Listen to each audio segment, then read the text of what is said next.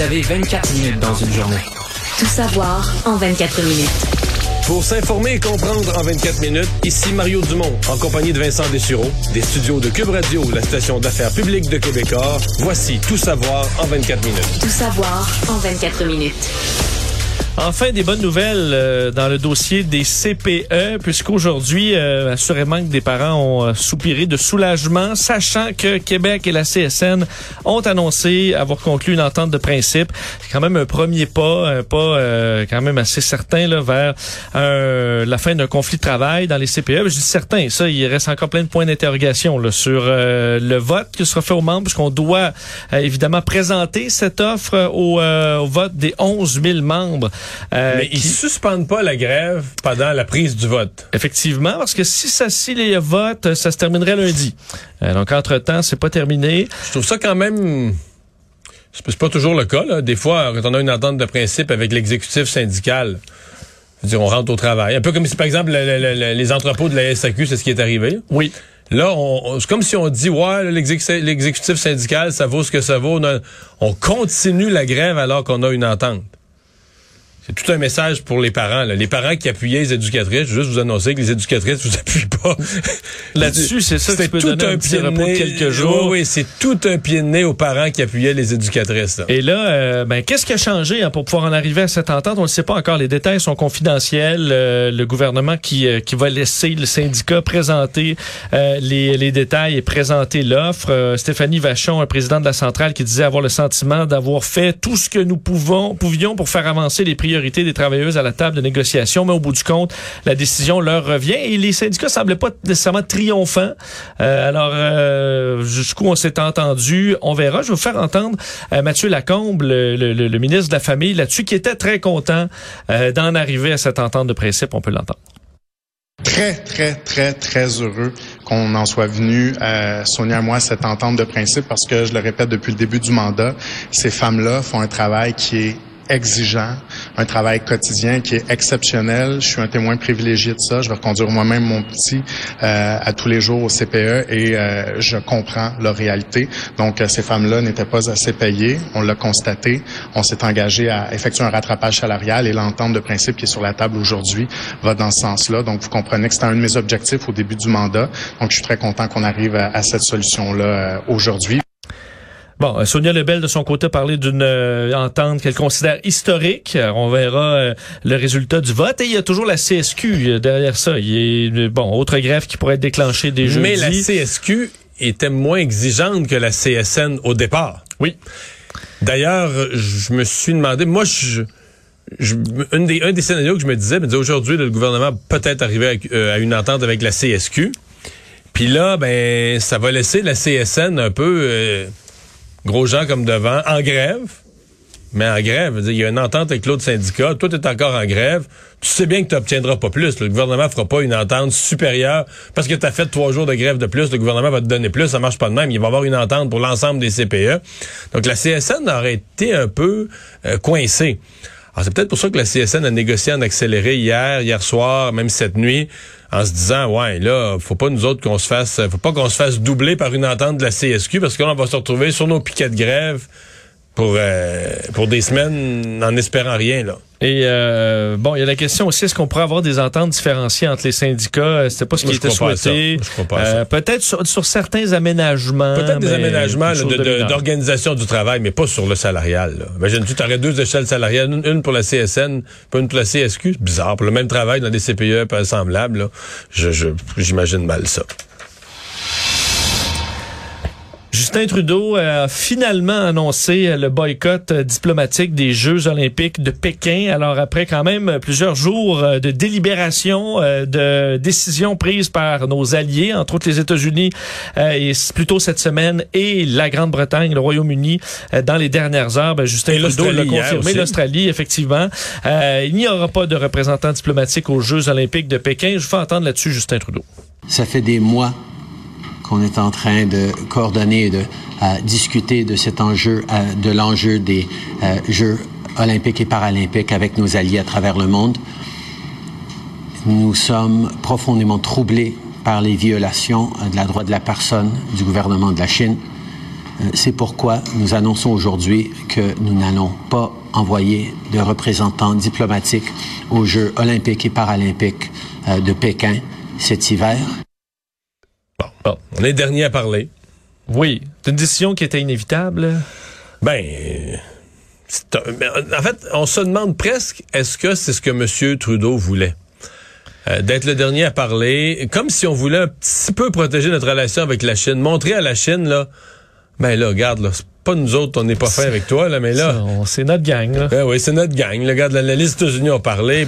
Là, moi, la quatrième journée, la troisième journée, quatrième journée, j'avais pas le choix. Là, dans mon pays, tout le monde me poussait à dire, voyons, regarde les États-Unis. C'est comme s'il veut montrer que lui, il voudrait pas ça, lui, Justin, mais il est amené là, pas que la Chine y en veuille. C'est, c'est bizarre. C'est, c'est... tu veux pas être dans une guerre, là, tu veux pas être dans la première ligne tout le temps. Tu reçois Ben, des, des flèches fois- en premier. Ouais, mais là, Là, des nous, fois, on mis s'est mis euh, derrière mais peu. des fois, faut que tu montes, surtout si t'es un pays moins gros, faut que tu montes, t'as des principes, faut que tu montes. Ben, surtout, euh, que, je veux dire, on- le dossier des deux Michael est très frais à, Ah, ben oui. à notre esprit. Là. Parce Ils que ont des été quatre- libérés dans les derniers mois. Des quatre pays alliés, le Canada est probablement celui qui aurait les griefs les plus sévères à avoir envers la Chine. T'as absolument raison. Euh, D'ailleurs, il a dit, Justin Trudeau, qu'il s'attendait à ce que les, euh, ce n'a- n'apparaisse pas une surprise aux yeux de la Chine que ce boycott euh, canadien. Euh, pour ce qui est des athlètes réguliers, évidemment, ils pourront, euh, ils pourront y être. Quand même, la question, finalement, tout ça, je me demandais, est-ce qu'on peut pointer du doigt le CIO aussi qui a choisi, choisi des pays qui, euh, ultimement, euh, Vont causer sont- un problème. Ben oui, diplomatique au point où près- énormément de pays euh, ont, ont pratiquement plus le luxe de pouvoir se permettre d'aller là. Euh, on verra dans les choix futurs, mais je pense que ça met un petit peu de pression aussi sur le CIO pour choisir des Pour pays qui vont ouais. faire un peu plus euh, l'unanimité. Tout savoir en 24 minutes. On parle beaucoup du BEI hein, et des enquêtes euh, en, bon, en déontologie policière euh, dans l'actualité récente au Québec et les choses vont changer puisque le gouvernement du Québec, Geneviève Guilbeault, a annoncé aujourd'hui un, un ajout de pouvoir euh, au BEI et au commissaire à la déontologie policière, dépôt du projet de loi 18. Euh, donc aujourd'hui, la ministre de la Sécurité publique, Geneviève Guilbeault, euh, va permettre au BEI euh, d'enquêter sur d'autres types d'infractions criminelles qui pourraient être reprochées à des policiers. Là. Donc, euh, on sait qu'on enquête euh, présentement lorsqu'une personne qui est tuée ou blessée lors d'une intervention, des crimes également de nature sexuelle. Mais là, on pourrait y aller pour toutes les activités. Là. Si on pense qu'un policier est impliqué dans des activités criminelles, on pourrait envoyer ça plus facilement au BEI. C'est un projet de loi quand même assez euh, massif qui met en place plusieurs recommandations. En fait, il y en avait 138 recommandations euh, du comité consultatif sur la réalité policière. On en met de l'avant une quarantaine euh, dans ce projet de loi.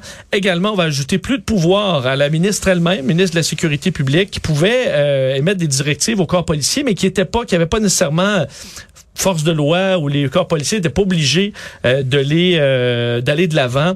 Tout ça va changer euh, aussi, au- aussi. Alors on voit que euh, bon, on essaie de d'améliorer peut-être la confiance du public et les outils en de déontologie policière. Alors c'est euh, ça a été déposé aujourd'hui. Mais ça se raffine, là, ce secteur-là, là, les enquêtes sur les enquêtes, les enquêtes sur les policiers. Je sais pas jusqu'à quel point, là, tu sais, pff, la confiance de la population fait toujours. Tu sais, mettons, euh, quand, une fois que la, mettons quelqu'un qui a plus confiance en police, est-ce qu'il va dire, ah là, je suis rassuré par le BEI? Tu sais, souvent, la non-confiance en, euh, aux Ouais, institutions, ou à la police, là, ouais, puis c'est, comme on dit, euh, ça vient, euh, ça vient en paquet de trois, là, tu sais, les gens, tu, tu crées un nouveau corps policier qui est là pour enquêter sur les autres. Tu sais, les gens qui disent, euh, tout est corrompu, là. Pas sûr qu'ils vont dire, ah, mais le BEI, ça, tout le reste est corrompu, mais Sauf le BEI. Ça, c'est droite, là, le BEI, là. Je suis pas sûr. Parlons euh, COVID, puisqu'aujourd'hui, le bilan des cas, on s'en doutait, est à la hausse. 1367 nouveaux cas. La semaine dernière, on, on franchissait là, presque le 1200.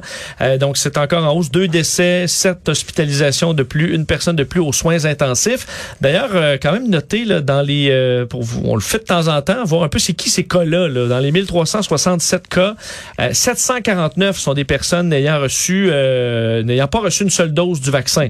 Alors qu'on est Donc, un 80 mélange essentiellement d'antivax, de, de, gens non vaccinés qui ont et d'enfants.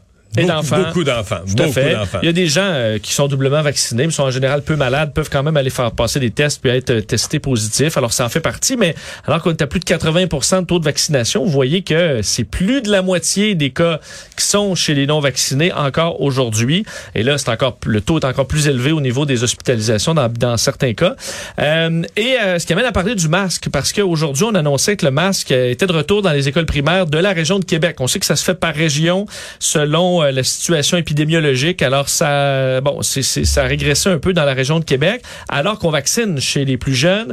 L'effet ne s'est pas fait sentir encore. 59 Mais l'effet des jeunes. vaccin, à mon avis, ça n'aura presque pas avant.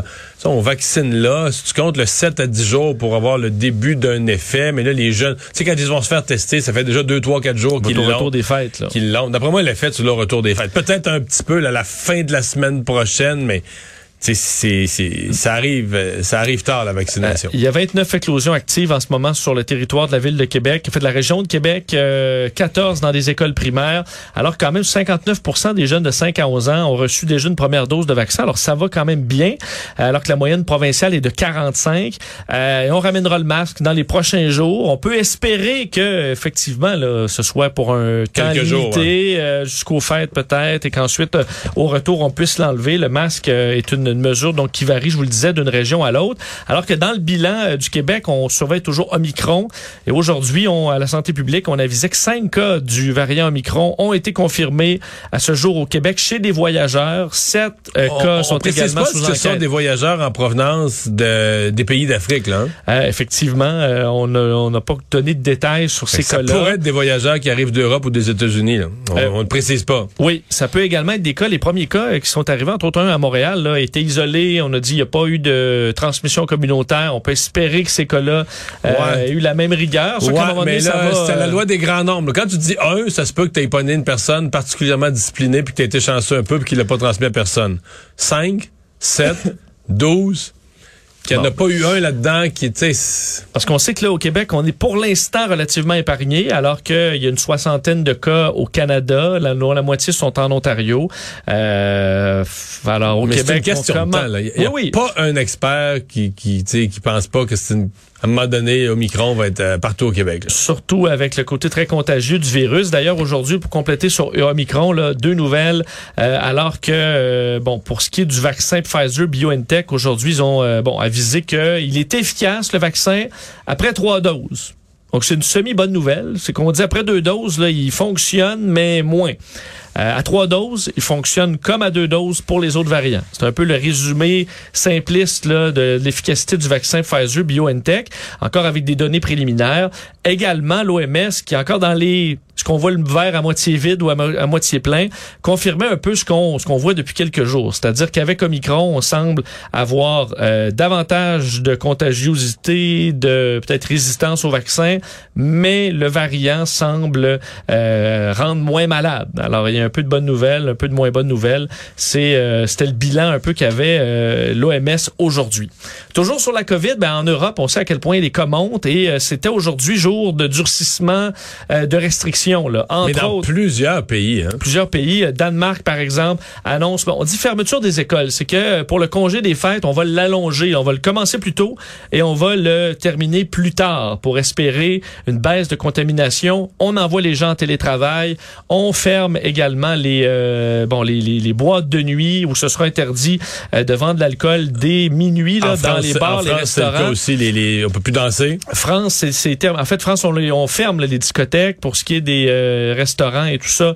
Euh, ben, la danse également sera euh, terminée dans bars et restaurants, mais les discothèques eux, bon vont fermer jusqu'au 6 janvier. Euh, d'ailleurs, ça arrive après que le The Lancet avait dévoilé une, une étude montrant que les boîtes de nuit là, c'est un endroit vraiment où la COVID se transmet de façon euh, importante. Et en Angleterre, ben, au Royaume-Uni, enfin, au Royaume-Uni, euh, on envoie les gens en télétravail dès lundi, où on voit là, des 45 000 contaminations quotidiennes en moyenne. Omicron qui s'installe dans le pays, on voit là le, les cas d'Omicron doublent tous les deux trois jours, ce qui est très élevé. On ramène le, enfin, le passeport vaccinal qui est contesté par une partie des, euh, des députés d'opposition et de la majorité conservatrice, même dans le parti, est introduit en Angleterre. Discothèques, les lieux de grands rassemblements. Alors tout ça dès lundi où on demande les gens à- aux gens de travailler chez eux. Alors que tu l'as vu cette histoire, euh, le, le- le gouvernement. Boris Johnson est critiqué pour des fêtes, une au moins, sinon des fêtes au 10 Downing Street, à la résidence officielle du premier ministre. Effectivement, le premier ministre qui aurait bon, annoncé une enquête interne, euh, a donné des excuses pour euh, des bon l'impression donnée après la diffusion entre autres d'une vidéo qui semblait confirmer qu'il y avait une fête de Noël au 10 Downing Street, donc à cette résidence euh, du premier fait, il y a une ministre. vidéo de la porte-parole du premier ministre qui s'amuse à simuler une conférence de presse dans laquelle elle répondrait d'une fête. Exact. À des questions sur une fête, puis là, elle s'en moque. Oui, et là, elle blague sur le fait que, bon, euh, c'était euh, effectivement qu'il y avait une soirée euh, vin et fromage euh, et, et compagnie. Fait que c'est Euh, pas vraiment une soirée, que c'était une réunion de travail, puis la part à rire, en voulant dire que c'est pas vrai. puis- C'est ça. Et d'ailleurs, elle a démissionné euh, aujourd'hui. Elle a annoncé sa démission. Et là, Mais euh, elle, elle paye un peu pour la gang. Là. Oui, bon, probab- probablement. Euh, il y aura enquête interne, puisque Boris Johnson disait non, moi j'ai rien à voir là-dedans, mais il semblait bel et Mais bien que avoir c'est une sa maison. Je comprends que c'est une résidence officielle. là. C'est pas une résidence comme... euh, c'est pas un bon galop. euh, c'est le 10 Downing Street, c'est la résidence officielle du premier ministre, mais il est quand même Et- pas responsable. C'est quand même un peu sa maison, non? Pas. Oui, absolument. Et toi qui connais tu sais, l'effet politique, c'est que là, il y a des gens qui. Il y a eu un party de Noël là où on Ah non, respectait c'est pas la les règles. Et il y a des, je voyais des articles, là, quelqu'un qui dit Moi, j'ai perdu ma mère au Royaume-Uni, qui est décédée le jour de Noël, au moment où au 10 Downing Street, c'était le party, puis on respectait pas les règles. C'est des ça. histoires qui marquent, là. T'as des gens choqués comme ça qui disent on a perdu des proches, ça. Puis t'as après ça tous les autres qui étaient contre les mesures sanitaires, puis qui disent ah tu vois, Ouais. nous autres ils nous imposaient ça, ils nous interdisaient ceci, cela, puis eux autres même ils le faisaient pas là, au gouvernement puis dans l'entourage du premier ministre ils se faisaient une fête. C'est ça, ça choque ça aussi. C'est pas fort. Fait que dans un cas comme dans l'autre, non, c'est mais c'est une crise politique importante pour lui là. Hein, la commission spéciale sur l'évolution de la loi concernant les soins de fin de vie euh, arrive aujourd'hui avec deux recommandations sur des points, euh, des points chauds là, par rapport à l'aide médicale à mourir. C'est un rapport euh, qui recommande à Québec de permettre donc de dicter à l'avance son souhait d'obtenir l'aide médicale, ce qu'on appelle les directives anticipées. Alors quelqu'un qui a un diagnostic par exemple d'Alzheimer puisse décider euh, d'obtenir un certain niveau de la maladie, l'aide médicale à mourir. Alors ça c'était une question qui était importante. L'autre question c'était sur les troubles mentaux, où là, le comité rejette l'idée d'élargir cette option aux personnes dont le seul problème médical est un trouble mental, par exemple euh, la schizophrénie. On dit que dans ce cas-là, il y a moins, il n'y a pas de consensus médical clair sur l'inc- l'incurabilité, parce qu'on sait que c'est un point euh, bon qui est nécessaire pour l'aide médicale à mourir, c'est d'avoir une situation qui est, qui est incurable. Et dans le cas des troubles mentaux, c'est moins clair. Le déclin irréversible aussi des capacités qui y seraient associées. Donc la position des spécialistes là-dessus diverge. Euh, et euh, à titre de législateur, nous pouvons difficilement nous prononcer sur ce sujet. Alors, euh, ben voilà, on a bon des, des, des, changements qui sont recommandés à Québec sur cette question quand même intéressante. Parlons des micro-distilleries, Ouais. Mario, alors que la SAQ, bon, c'est toujours en conflit avec les, ses employés en entrepôt, ben, en- les micro-distilleries qui se plaignent de la situation, le conflit de travail la Société des alcools qui fragiliserait l'industrie selon l'Union québécoise des micro-distilleries qui est sortie aujourd'hui pour critiquer, le disant, on se retrouve avec ça, un conflit quand même majeur.